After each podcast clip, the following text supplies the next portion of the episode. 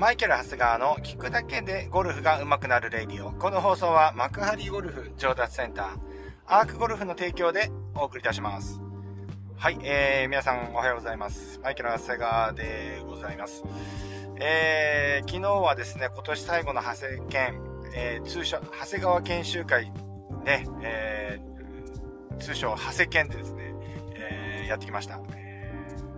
まあ、あのこの長谷県っていうのはですね、まあ、あのまあ、私がですね、えー、私を中心に、もう私コーチ、ゴルフコーチの中でもベテランの域に入ってきましたので、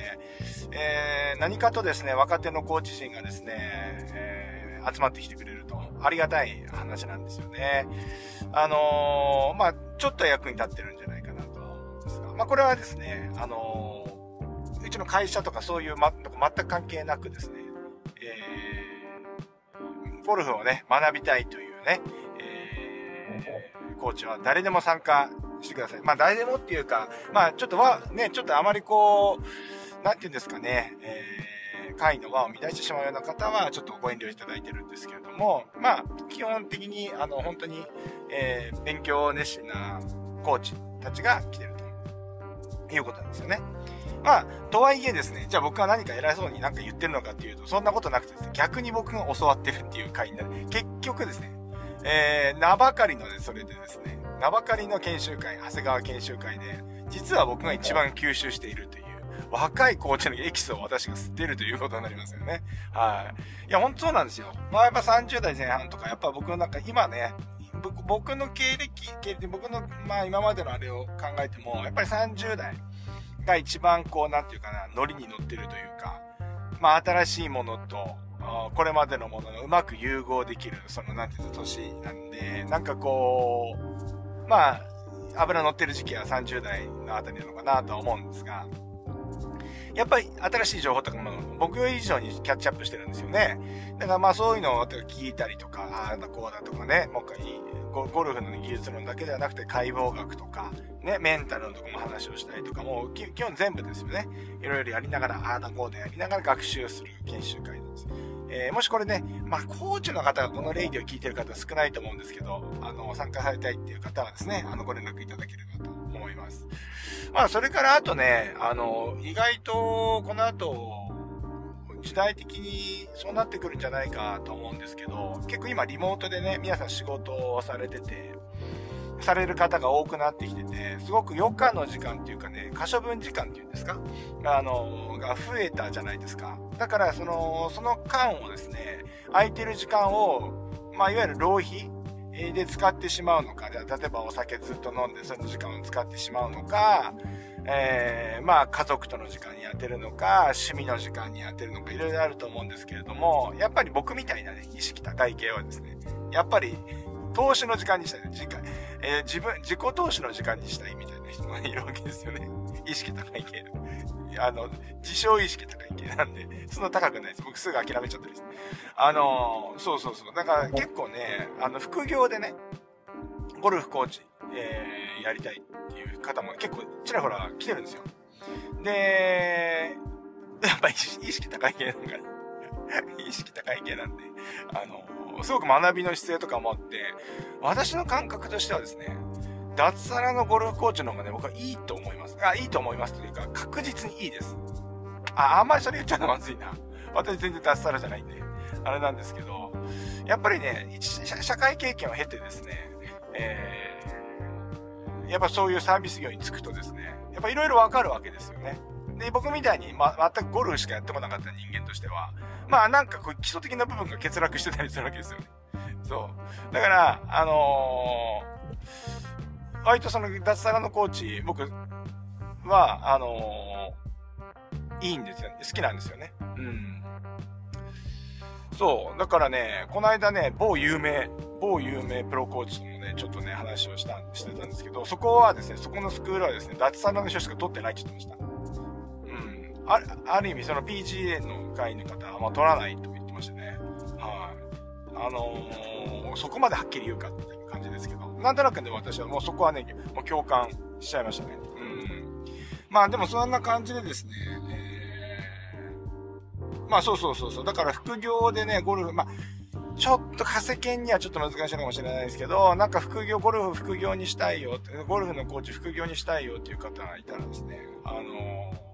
ぜひご連絡いただければと思います。相談に乗ることはできると思いますので、はい。僕のね、知り合いの中でも薬剤師でゴルフインストラクターとか、あと税理士でゴルフインストラクターとか、あとはね、いや僕一番いいのはね、あの、まあ、某大手電、えっ、ー、と、電機メーカーの営業？営業の方が副業でやられてるとかね。営業の方とかも最高。最高にいいです。うん。あの、多分ゴルフ、ゴルフ、もう基本そうなってくるとゴルフインストラクターの世界のブルーオーシャンですね。あ基本的に全員お客さん持ってきちゃうと思います。はい。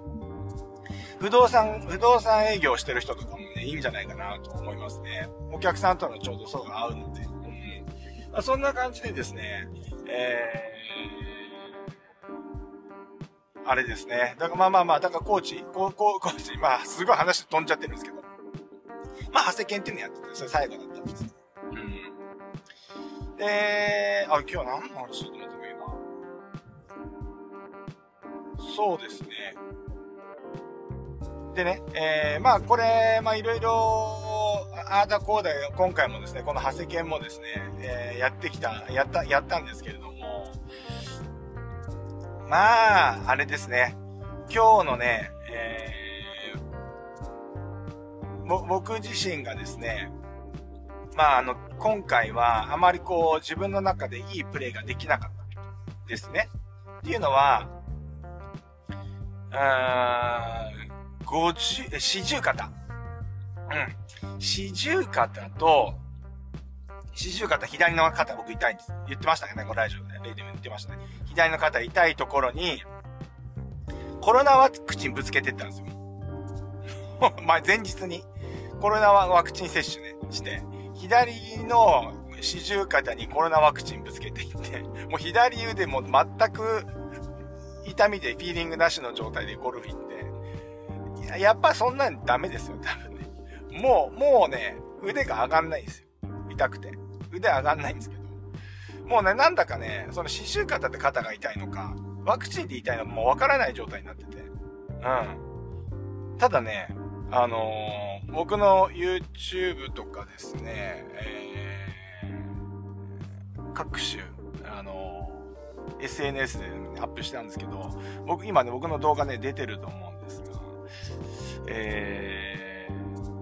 ー、意外と普通に触れてるんですよ。見た目はね。うん、見た目は。見た目は触れてる。で、見た目はね、あのー、本当にわかんないです、自分でも。まあ、で、まあわかんないって言っても、自分がスイングね、あの嫌なとことか、あの、ここ直したいよねは、すごく目につくんですけれども、それも含めて、いつもと変わんないんですよね。でも全く自分の中ではね、あの、腕が上がらないし、なんかあの触れてる感じがないんですよ。うん。まあでもゴルフってそんなもんなのかなと思ってて、あーなんだろうね、やっぱりゴルフ、ゴルフレッスンとかしてて、え、レッスンだよ、レッスンじゃないですね。ゴルフの練習とかしてて、まあレッスン受けてる方なんか特にそうかもしれませんけれども、まあ、何か直そうとかって思うと、やっぱりフィーリング悪くなりますよね。うん。でもね、えー、対してね、そのフィーリング悪くなるけど、それってやっぱり今までのほら、あの、感覚と違うことやってるから、そりゃ、そりゃ違和感感じるじゃないですか。で、違和感感じなかったら、あの、まあ、上手くなってると思わない方がいいですよ、ね。そう。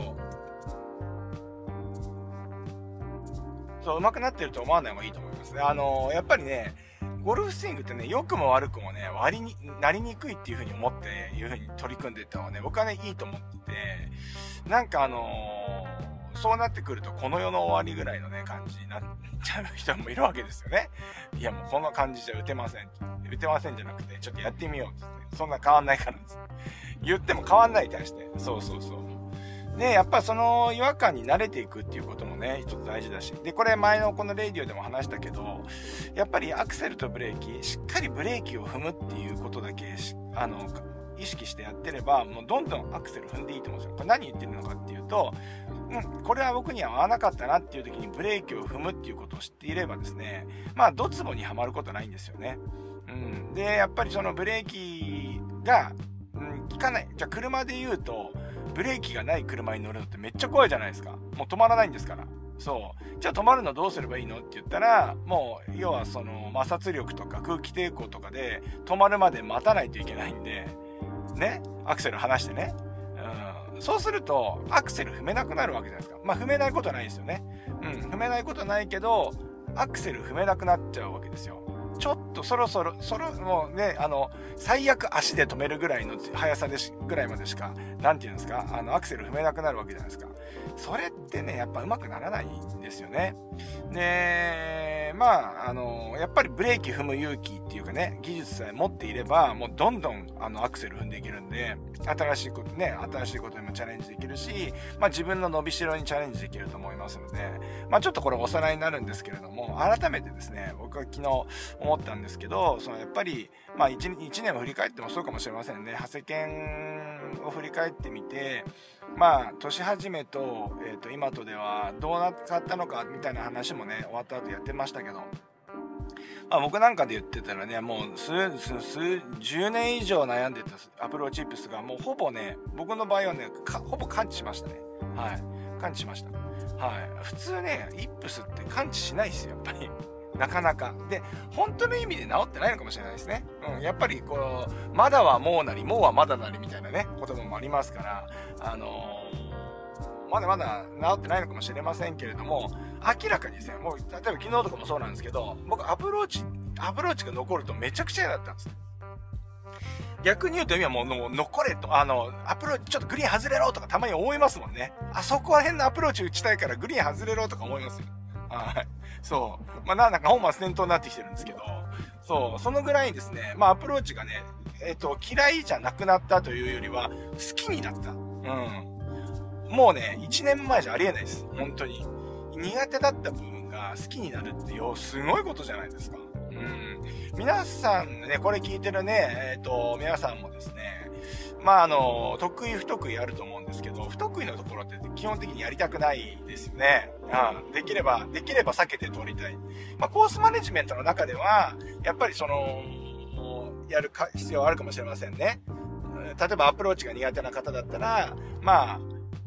必ずフルショット、まあじゃあ例えば100ヤード残しでマネジメントするとですね。まあいろんな考え方あると思いますけれども、え、ー、と、そうやってあの、マネジメントで回避していくっていう方法もありますが、まあそれはそれで一つあり、ああるにせよ、やっぱりこう、それ克服していきたいと、え、思った時に、えー、やっぱりですね、やまあちょっと繰り返しになるんですけど、まあブレーキを踏む準備をして、えー、いつでもブレーキを踏めるよっていう状態を作りながらアクセルをしっかり踏んでいくということをね、やっていくとですね、まあ、あの、できないこと絶対、絶ね、できるようになると思います。で、えー、方法論とかわからなければ、今もう情報これだけいっぱいあるわけですよ。うん。で、情報自体にはもう今もう価値がなくなってて、あとはもうやるかやらないかっていうことですよね。だからそれをうまく活かす人が、ね、あのー、いい結果が出る。ね、インターネットの世界だってそうじゃないですか。昔はなんだか怪しいって言ってたと思うんですよね。